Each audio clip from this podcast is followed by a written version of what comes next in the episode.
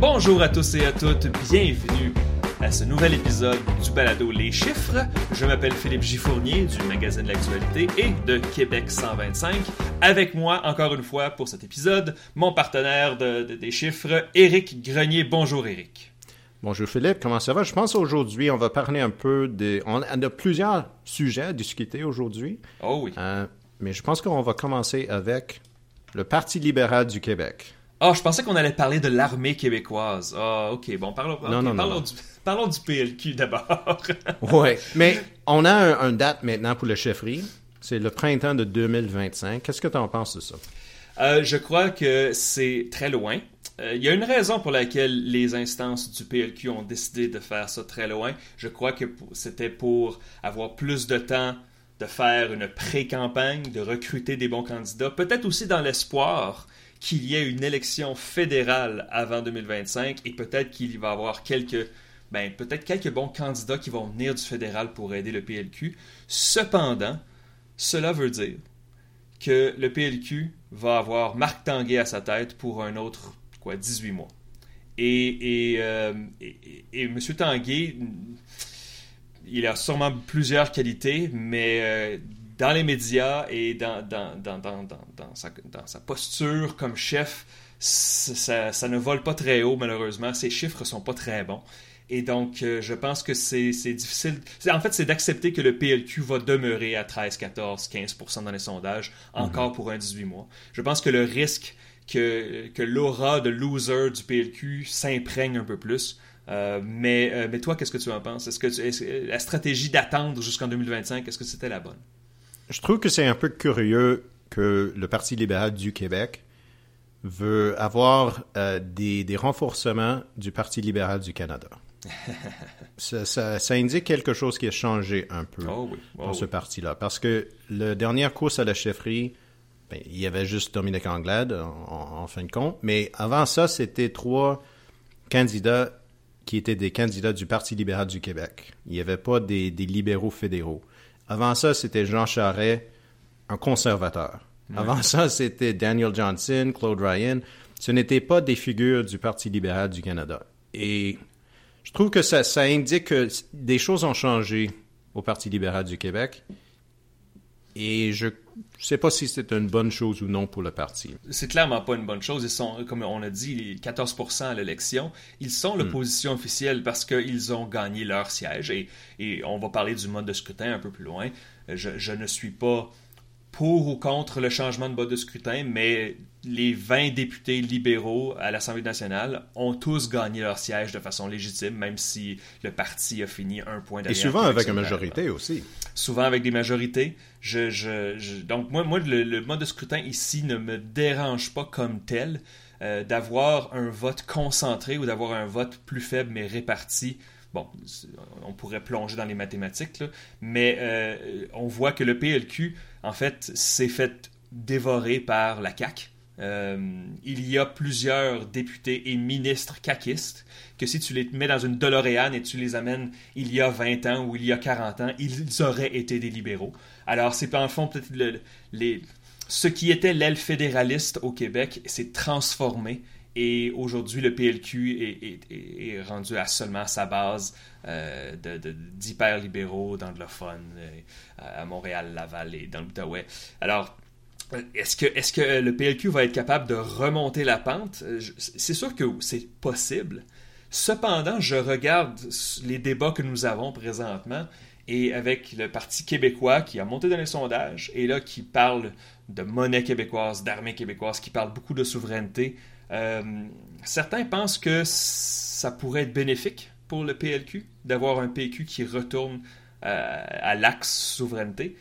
Cependant, je pense que ça va aussi transformer la coalition Avenir Québec, qui, elle, va peut-être devenir le parti qui va défendre le fédéralisme. Alors, peut-être que dans le fond, nous sommes toujours dans le même combat, Eric, c'est juste que les noms, les étiquettes ont changé. Les couleurs, oui, ont changé un peu.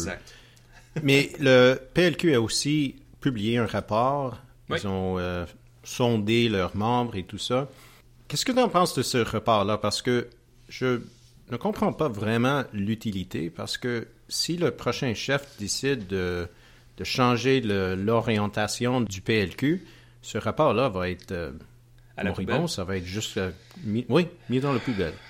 Je, je, je, je, suis très curieux. Moi, j'ai lu les grandes lignes du, rapport et j'ai aussi consulté le, bon, les, toutes les cercles médiatiques que nous avons qui ont critiqué le rapport. Et je, pense qu'il y avait un certain consensus qui disait que le rapport était intéressant, mais il était beaucoup trop détaillé. Euh, hmm. et, et, ils, ils sont donc certainement pas tard.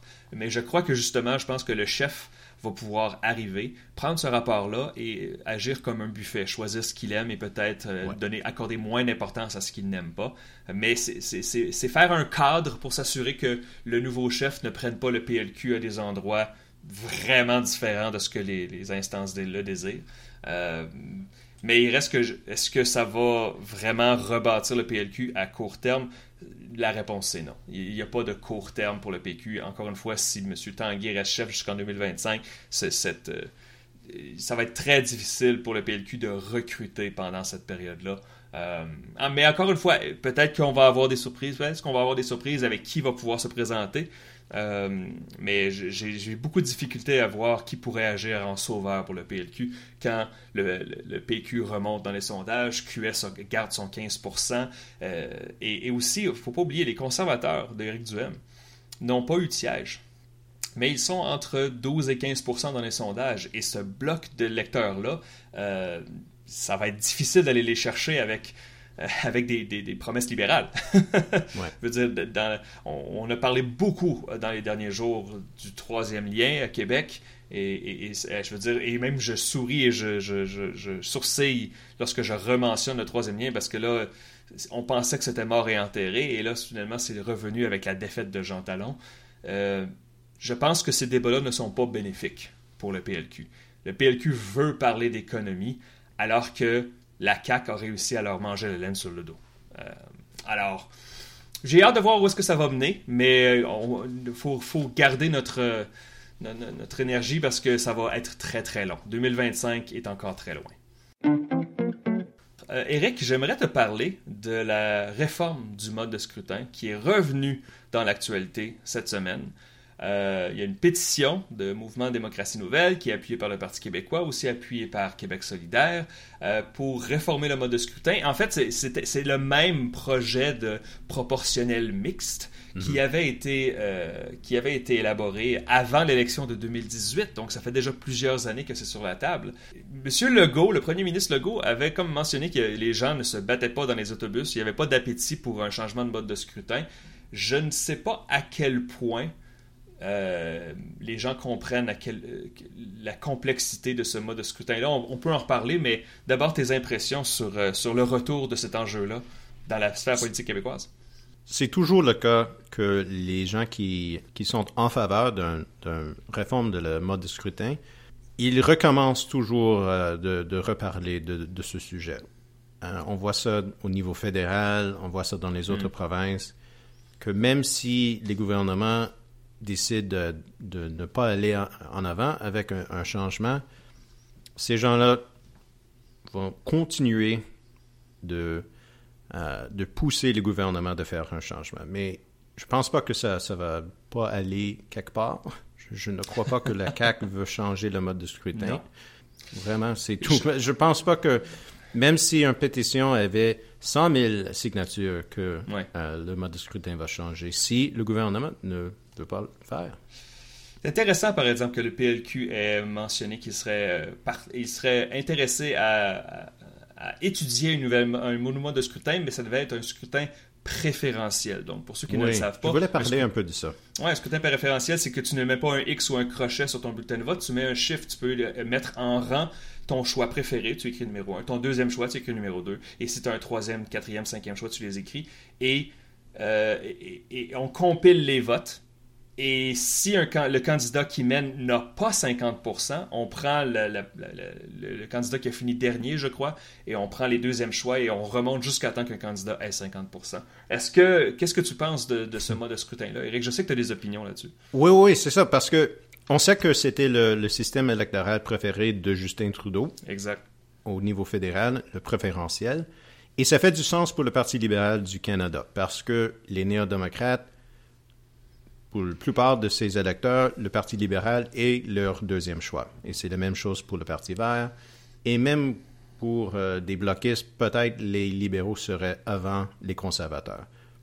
Mais je comprends pas comment ça va aider hmm. le Parti libéral du Québec. La CAQ, le deuxième choix, c'est le Parti québécois, peut-être le Parti conservateur. Hmm. Québec solidaire, le deuxième choix, probablement le Parti québécois. Les conservateurs, eux, peut-être c'est les, libéraux, hmm. dans quelques certains cas, mais je, je ne vois pas comment un système comme ça aide le Parti libéral du Québec. Un système proportionnel, probablement, fait beaucoup plus de sens pour le Parti libéral parce qu'ils ont ce, ce, base des anglophones et des allophones. Mais préférentiel, je ne comprends pas comment ça va, pourrait aider le PLQ. Je pense que historiquement, Eric, un, vote préférentiel aurait été bénéfique pour le PLQ. Euh, avant les mauvaises années du PLQ que l'on voit présentement, euh, parce qu'en effet, un parti centriste, des fois un peu à droite, des fois qui va faire quelques politiques euh, progressistes, c'est le genre de parti qui bénéficie d'un vote préférentiel quand tu n'es pas aux extrêmes. je pense que plusieurs caquistes auraient les libéraux comme deuxième choix. Euh, surtout maintenant ce qui les reste de la CAQ. Bien sûr, la CAQ a perdu quelques points. Ces points-là, on voit dans les sondages qui sont pour la plupart allés au Parti québécois. Euh, c'est juste qu'une proportionnelle fait que personne ne va avoir une majorité. Euh, et, je ne pense pas que le Parti libéral... Présentement, le Parti libéral a eu, a eu 21 sièges avec 14% C'est à peu près la bonne proportion. Hmm. mais, mais moi, ce qui m'intéresse, c'est pas vraiment les libéraux. C'est plus le PQ.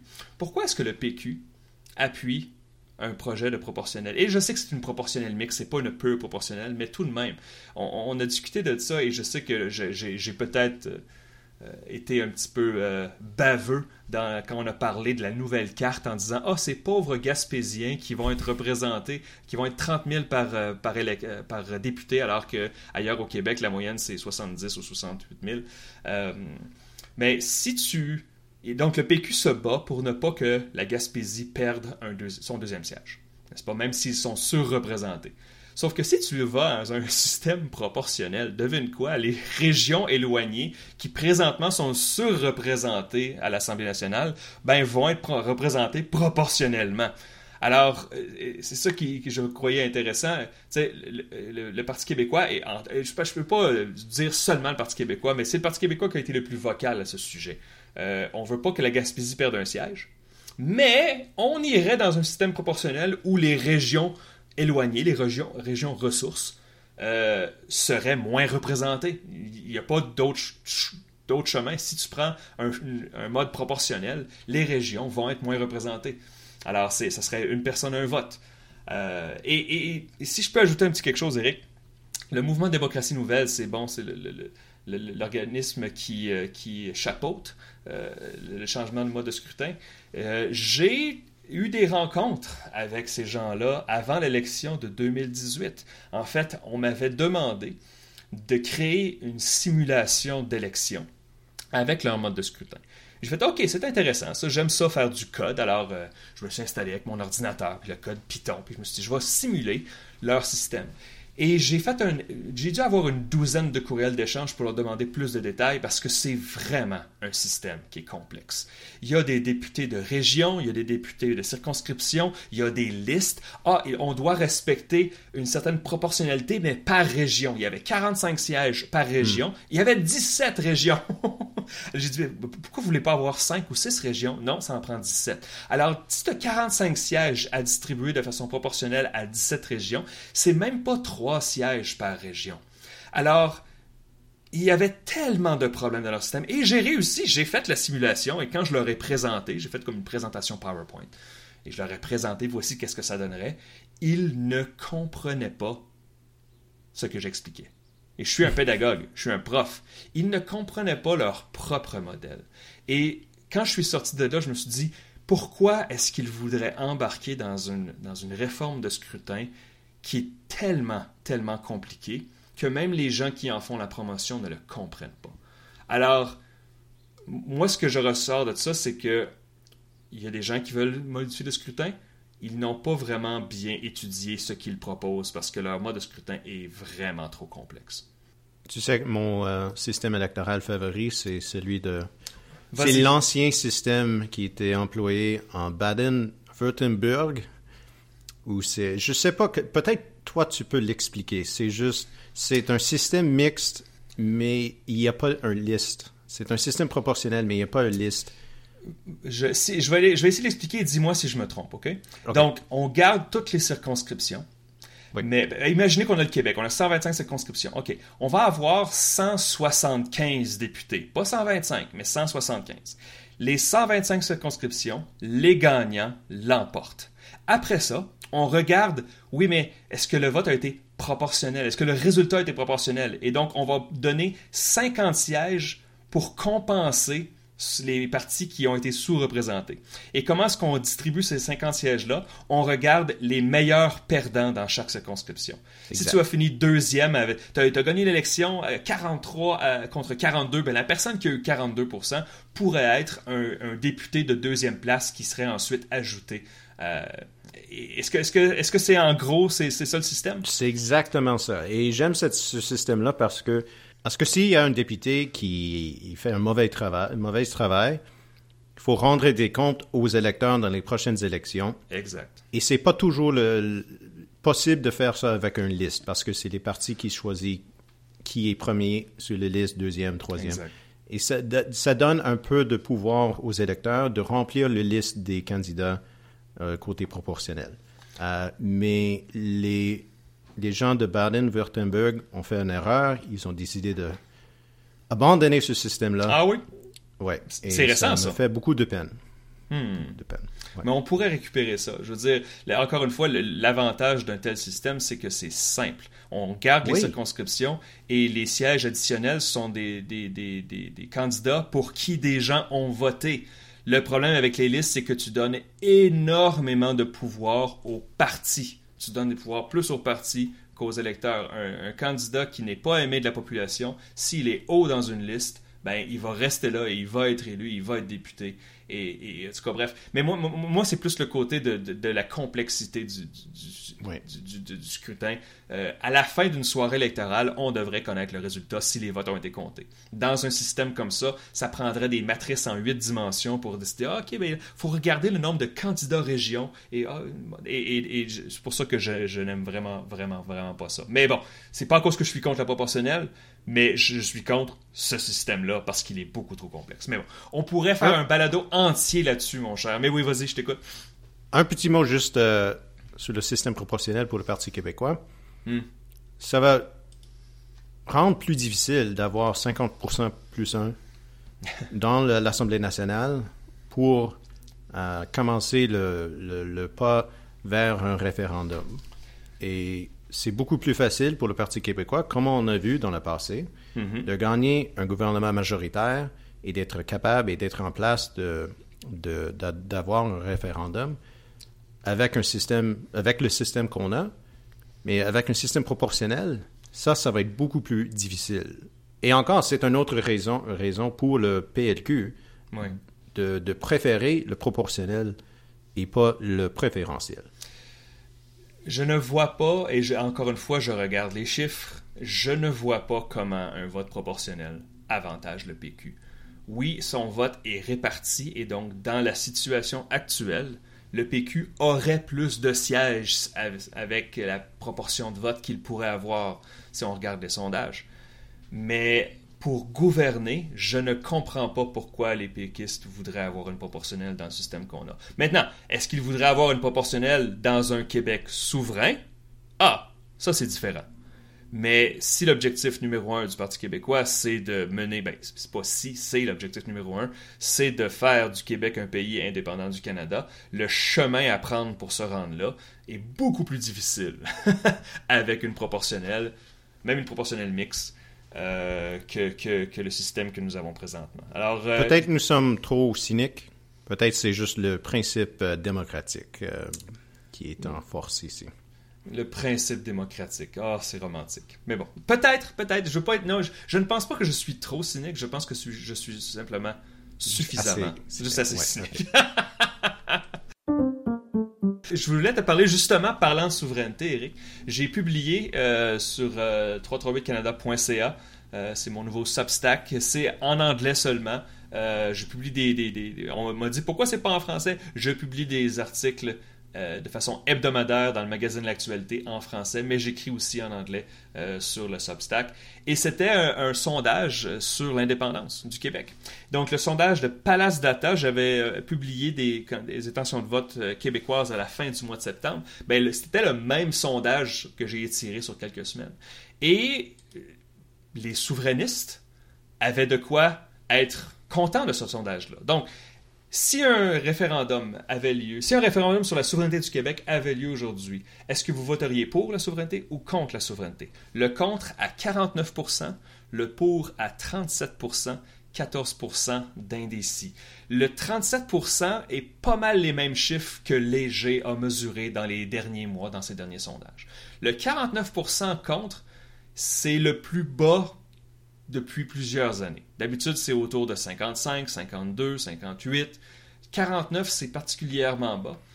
Et, euh, je pense que ceci, qui vient en même temps qu'une partielle dans Jean Talon, que le PQ, euh, je veux dire, écrase ses rivaux, euh, est-ce que tu crois qu'on se dirige vers un nouveau cycle de, de questions nationales et peut-être même de questions référendaires dans les prochaines années, Eric? Honnêtement, non. Oh! Je sais, oui. Non, non, non, je sais. Je sais que euh, on voit un, un, hausse de, des appuis pour le Parti québécois. On voit un hausse d'appui pour la souveraineté. C'est quand même en dessous de 40 mm-hmm. Je sais qu'on est dans ce cycle médiatique où c'est le Parti québécois qui est en, euh, en hausse avec un momentum et on parle beaucoup de la souveraineté et le Parti québécois est très content de ça et comme, comme tu as, as dit, ils vont présenter le budget pour l'an 1. Mais je ne sais pas si vraiment dans les prochaines élections, on va être toujours dans ce cycle-là. Probablement, mon avis, les prochaines élections vont être sur les autres enjeux. Ben, toi et moi, Eric, on va être en désaccord là-dessus. Oh, je crois que. Je, voici pourquoi. Il est beaucoup plus facile pour le Parti québécois de parler de souveraineté et de monnaie et de frontières et d'accords internationaux et d'armées québécoises lorsqu'ils ont quatre députés et 22% des intentions de vote. Si jamais ils arrivent à grimper, qu'ils ont... Imagine un sondage au printemps où la CAQ est à 32 et le PQ est à 26. Euh, et admettons. Euh, plus on va s'approcher d'un parti québécois qui est compétitif, plus les questions vont devenir difficiles. Et plus tu dois convaincre. Parce qu'il n'y a pas, en effet, il n'y a, pas, a pas de majorité souverainiste au Québec. Il n'y en a pas. Cependant, il reste que si c'est à 36-37% dans les intentions de vote, et là, on n'a pas inclus des indécis, tu ajoutes quelques indécis là-dedans, la souveraineté pourrait être autour de 40 au Québec. C'est beaucoup de monde, ça. c'est beaucoup de monde pour éviter un sujet qui est si populaire. C'est pas la majorité, mais c'est bien suffisamment pour, c'est bien suffisant pour remporter une élection. Et je crois que le seul chemin que le Parti québécois a pour battre la CAQ, c'est de remettre la souveraineté sur la table à temps plein. Euh, si, les, si les souverainistes retournent au bercail, euh, un seul parti souverainiste, ou bien mettons un et demi si on comprend une partie de Québec solidaire, pourrait faire des ravages aux prochaines élections. Le problème, bien sûr, c'est qu'est-ce que tu fais avec ça parce que tu n'as pas une majorité de ton côté. Euh, ça, demeure une patate chaude, mais je pense que considérant que le PQ a eu 15% euh, du vote et, trois députés aux dernières élections, il prendrait n'importe quel gain. Mais je pense qu'on va en entendre parler énormément dans les prochaines années parce que c'est la carte de visite du PQ. Et c'est comme ça qu'il se distingue des autres partis. Donc, la stratégie pour les prochaines élections, c'est d'avoir Pierre-Carl Pelledo avec le poing dans l'air 2014. 2014, ouais. Euh, cette campagne-là, et on pourrait en reparler longuement, on pourrait faire un balado entier sur la campagne de 2014. Je, je sais que j'ai discuté avec beaucoup de gens qui y étaient euh, de façon quotidienne. Une des pires campagnes que j'ai jamais vues. On, a parlé de la mauvaise campagne du Parti progressiste conservateur au Manitoba. Il n'y a rien qui se compare à la campagne du PQ de 2014 où à chaque jour, il y avait des gaffes et des erreurs non forcées et, des histoires. Et, le PQ menait dans les sondages. et c'est pour ça que Mme Marois avait décidé d'aller en élection hâtive, parce qu'il menait dans les sondages. Et ils ont réussi à tomber à 25% leur pire résultat jusqu'à date. Mais bon, on, reparlera, on fera une anthologie si tu veux un jour, mon cher Eric, à parler de ces élections-là, parce que je crois que 2014 au Québec, ça va être dans les, dans les manuels scolaires de, de stratégie politique dans quelques années. Veux-tu parler un peu des, chiffres fédéraux? On a eu euh, des sondages. Euh, ça va assez mal pour Justin Trudeau. Ben, ceux qui, ont, ceux qui ont consulté les projections fédérales, bien sûr, je vous invite à le faire, québec125.com baroblique Canada. Euh, oui, en effet, les chiffres pour Justin Trudeau et les libéraux fédéraux sont vraiment pauvres. Présentement, dans la projection fédérale, les conservateurs mènent par plus de 100 sièges sur les libéraux. Euh, et, un nouveau sondage de l'Institut Angus Reid montre que 41% des électeurs libéraux de 2021 croient que Justin Trudeau ne devrait pas se représenter aux prochaines élections. Euh, c'était 44% qui croyaient qu'il devrait se représenter, donc une égalité statistique. Et bien sûr, si on regarde les chiffres pour tous les Canadiens, c'était une majorité qui croit que M. Trudeau, c'est 57% pour être précis, qui croit que M. Trudeau devrait quitter avant la fin du présent mandat. Donc maintenant, je, ne pense pas qu'un tel sondage va avoir une énorme influence sur la décision de M. Trudeau, mais ça fait quand même mal de regarder ça. on sent vraiment une possibilité de fin de règne à Ottawa. Un peu, oui. C'est un peu comme euh, Brian Mulroney en, le début des, années 90. Euh, et même peut-être pour euh, Stephen Harper, dans les dernières années de son gouvernement, hmm. où Harper était à 30% dans les sondages, mais son taux d'appui était assez bas. Mais penses-tu que ça pourrait changer? Est-ce que c'est ça, ça va être comme ça, ça va concrétiser pour les prochaines années que c'est un, un, avance de 10 points pour les conservateurs, que Justin Trudeau, ses, taux de satisfaction sont à 30% ou même moins que ça, mm-hmm. côté personnel? Ou est-ce qu'il y a une chance que des choses vont changer? je pense que si je regarde les chiffres et la progression des chiffres, c'est difficile de voir Justin Trudeau être un atout pour le Parti libéral. Bien sûr, un, chef libéral fédéral au Canada, s'il n'arrive pas à gagner une trentaine de sièges au Québec, n'a aucune chance de gagner. Alors, ça veut dire que si tu changes de, chef, tu dois trouver un chef qui doit être capable de remporter des sièges dans les maritimes, des sièges en Ontario et au, moins être compétitif contre le Bloc au Québec. Justin Trudeau a gagné le plus de votes et le plus de sièges trois fois de suite au Québec. Et il n'y a aucun autre premier ministre qui a fait ça depuis que le bloc existe. Alors, faut lui quand même lui rendre ça. Il a réussi à faire ça. Quand je regarde les chiffres, 47% des électeurs du NPD croient que Justin Trudeau devrait partir. Oui, c'est ça. C'est, Le NPD est associé aux libéraux à Ottawa. Ils ont une, sorte de coalition. Faut pas l'appeler une coalition, mais une sorte de coalition qui fait qu'ils, qu'ils gardent le pouvoir ensemble. Et pourtant, près de la moitié des électeurs du NPD veulent sortir de cette coalition-là. Alors, euh, les, deux prochaines années vont être. Ça va être difficile de naviguer au travers de ça. Et je voulais te demander, parce que je sais que tu connais très bien ton histoire canadienne, particulièrement aux chiffres et aux sondages, Eric. Mais est-ce qu'il y a un précédent de ce qu'on voit présentement? Un gouvernement qui lui reste encore deux ans, si tout va bien de son côté, qui est loin derrière dans les sondages euh, j'essaie de penser, tu dis Harper avait des mauvais chiffres, mais Harper, à cause de la division du vote, était toujours compétitif vers la fin avec le NPD.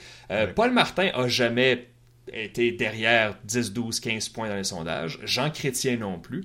Alors, en effet, il faut retourner à Brian Mulroney et, bon, et Kim Campbell aussi. Et, et c'est pas un très bon précédent, ça, pour le Parti libéral fédéral.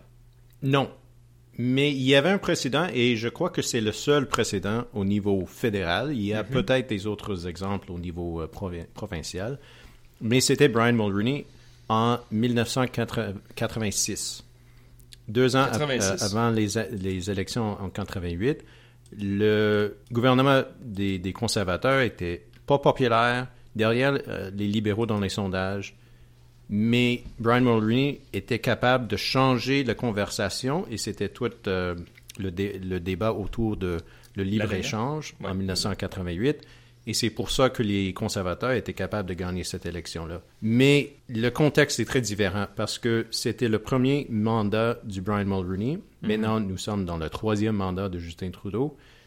Et est-ce qu'on va avoir un enjeu si important que le libre-échange était en 1988, je m'en doute. Oui, non, moi aussi. Moi aussi. Euh, j'essaie de voir. La fin, c'est qu'il n'y a pas vraiment de grands projets présentement à Ottawa, euh, à part peut-être essayer de réduire le déficit. Euh, mais ça risque d'être, avec le ralentissement de l'économie, ça risque d'être très difficile pour les libéraux de faire une campagne sur l'économie et sur la gestion des finances publiques. Il y a une chose qui est imprévisible.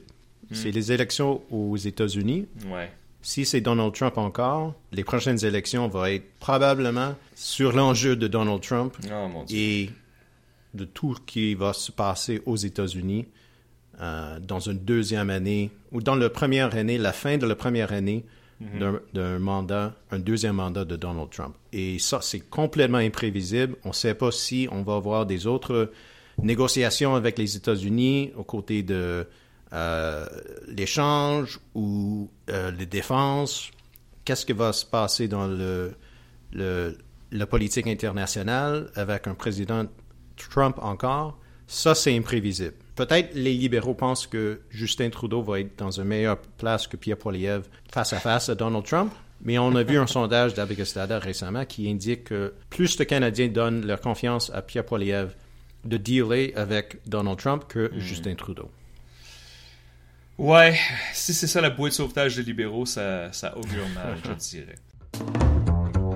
Est-ce qu'on passe aux questions de nos auditeurs, Eric? Oui, monsieur. Vas-y, je t'écoute. Euh, prends la première question. On a une question de Jaybird sur le Discord. C'est quoi l'avenir pour le Parti conservateur du Québec? On voit que le Parti conservateur du Québec est toujours dans les mêmes places dans les sondages, 10, mhm. 12 euh, Je trouve intéressant que souvent, c'est les conservateurs qui sont en deuxième place parmi les anglophones.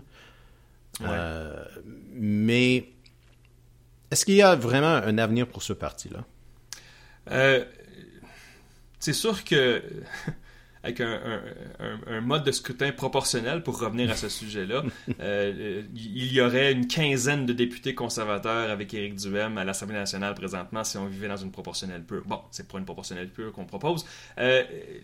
Je crois que le Parti conservateur du Québec et Éric Duhem sont là pour rester parce qu'ils ont leur clientèle. Euh, et surtout qu'avec les, euh, je crois que la réaction post-Jean Talon euh, de, la CAQ et de François Legault à Québec, ils ont donné une bouée de sauvetage aux conservateurs euh, avec l'histoire justement du troisième lien. Et là, on ravive un projet. Et là, M. Duhem parlait d'un pont autoroutier qui pourrait traverser l'île d'Orléans. Euh, et je veux dire, même si le quatrième lien. Ben, c'est ça, le, le, troisième et le quatrième lien.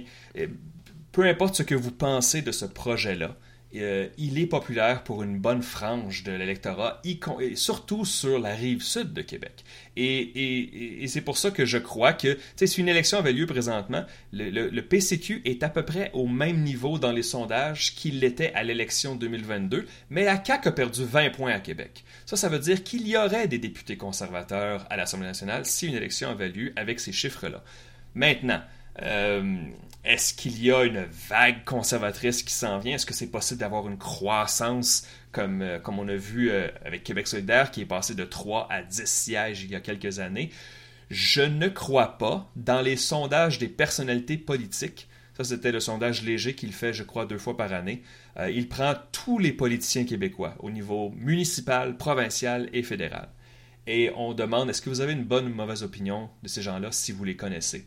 Et je crois qu'il y avait une soixantaine de noms dans le sondage léger. Et Éric Duhem était la personne avec le plus d'opinions négatives. Je pense que c'était au-dessus de 60% Alors, il y a sa clientèle, mais il y a aussi beaucoup de résistance au PCQ. Je pense qu'ils sont là pour rester. Je ne vois pas de grande croissance, mais est-ce qu'ils pourraient gagner quelques sièges? Dans Beauce, à Bellechasse, peut-être dans, dans la capitale nationale? Oui, absolument que la réponse est oui. Une chose que je trouve un peu impressionnant, c'est que l'appui pour le Parti conservateur a, stabilisé. Mhm. Donc, ce n'est pas vraiment un parti qui était euh, juste autour de ces questions de la vaccin et de la pandémie, comme on a vu avec le Parti populaire du Maxime Bernier. Ils ont eu 5% de vote dans les dernières élections fédérales, mais dans les sondages maintenant, c'est on voit peu de sondages où le PPC est toujours à 5 mhm. Souvent, c'est à 2-3 et pendant la, campagne électorale, le, Parti populaire, des fois, était à 7, 8, 9, 10% dans les sondages. On ne voit jamais des chiffres comme ça maintenant. Donc, Maxime Bernier était peut-être un parti, un candidat d'un seul enjeu, mais il me semble que le Parti conservateur au Québec, ils ont trouvé un, petit place dans l'échiquier politique. Il y a certainement de la place pour un parti conservateur au, Québec, même. Euh, encore une fois, peu importe ce que vous pensez, euh, l'opinion que vous avez d'Éric Duhem et de son parti, euh, il a bel et bien une clientèle et ce n'est pas une frange de, quelques centaines de personnes. Il y a eu un demi-million de votes aux dernières élections. Donc, donc voilà. et là, on mentionne les questions de nos auditeurs. Je veux juste dire avant de continuer. En effet, si vous devenez membre du balado Les chiffres et The Numbers en anglais, vous pouvez avoir accès à notre Discord où il y a des conversations très très nerd sur la politique québécoise et canadienne. C'est extrêmement agréable et vous pouvez nous poser des questions, nous proposer des, sujets euh, de conversation. Donc, euh, GK3 euh, pardon, sur Discord nous demande, avec la hausse du vote par anticipation, comment est-ce que vous prenez les tendances dans vos analyses électorales? Est-ce que vous pensez qu'on va arriver à un point dans le futur où les, sondages euh, entre la fin du vote par anticipation et le début de l'élection devraient considérer ça. Eric, est-ce que tu as, est-ce que as quelque chose à dire par rapport à ça? Seule chose, c'est que on voit maintenant que euh, beaucoup de sondeurs, ils incluent une question est-ce que vous avez déjà voté? Exact. en anticipation et ils incluent ces résultats-là dans le sondage. Donc, ça ne change pas vraiment la fiabilité de le sondage. Peut-être c'est même plus fiable. Euh, donc, pour moi, ça ne change pas vraiment mon, mon, approche, mais on voit ça dans les, les, élections partout au Canada, que le vote par anticipation est en hausse, mais le taux de participation n'est pas en hausse. Exact. Généralement. Oui, oui, absolument. Et on a vu ça au Manitoba. Il y avait, je crois que c'était euh, il y avait eu le double de, gens qui ont voté par anticipation par rapport à l'élection précédente. Je pense que c'est passé de 100 000 à 200 000 personnes. Euh, et quand on est arrivé le soir de l'élection, le taux de participation était autour de 55% C'était le même qu'aux élections. Je pense qu'il y a plus de gens qui veulent voter par anticipation parce que c'est plus facile. Ils savent déjà pour qui ils vont voter. Ils ne sont pas des électeurs pivots. Euh, et comment est-ce que les sondages, pour répondre à la question, vont tenir compte de ça? En effet, il y a plusieurs sondeurs. Je sais que Main Street, Léger, Ipsos ont commencé à faire ça en fin de campagne. Ils demandent est-ce que vous avez déjà voté? Et quelqu'un qui va dire oui, ben sa pondération va augmenter. C'est pas un vote hypothétique, c'est un réel vote. Et, donc, il y a des techniques que les sondeurs ont commencé à utiliser pour prendre ça en considération. Alors, est-ce que les sondages de fin de, de, fin de campagne vont être plus importants? Ben, ils le sont toujours, n'est-ce pas? On prend toujours le plus de poids, les sondages de fin de campagne, mais euh, je vais aussi accorder plus d'importance dans des sondeurs qui vont avoir pris la peine de poser cette question-là. Avez-vous déjà voté? Si oui, pour qui? OK, le chiffre de la semaine, moi je vais aller en premier. Vas-y. Mon chiffre, c'est 48. OK. Il s'agit de la moyenne des deux sondages de Léger et Palace Data sous les appuis à la souveraineté parmi les électeurs de Québec solidaire. Hmm. L'indépendance a été un sujet abordé lors du récent débat des candidats pour la co-chefferie du parti récemment. Et la priorité accordée à la souveraineté par les candidatures de Christine Labrie et de Rouba Gazal était un des points de contraste entre les deux. Donc, je trouve ça intéressant que la base du parti est également divisée sur cette question. Euh, ben, c'est intéressant parce que j'ai un chiffre sur un sujet similaire. Mon chiffre, c'est 100.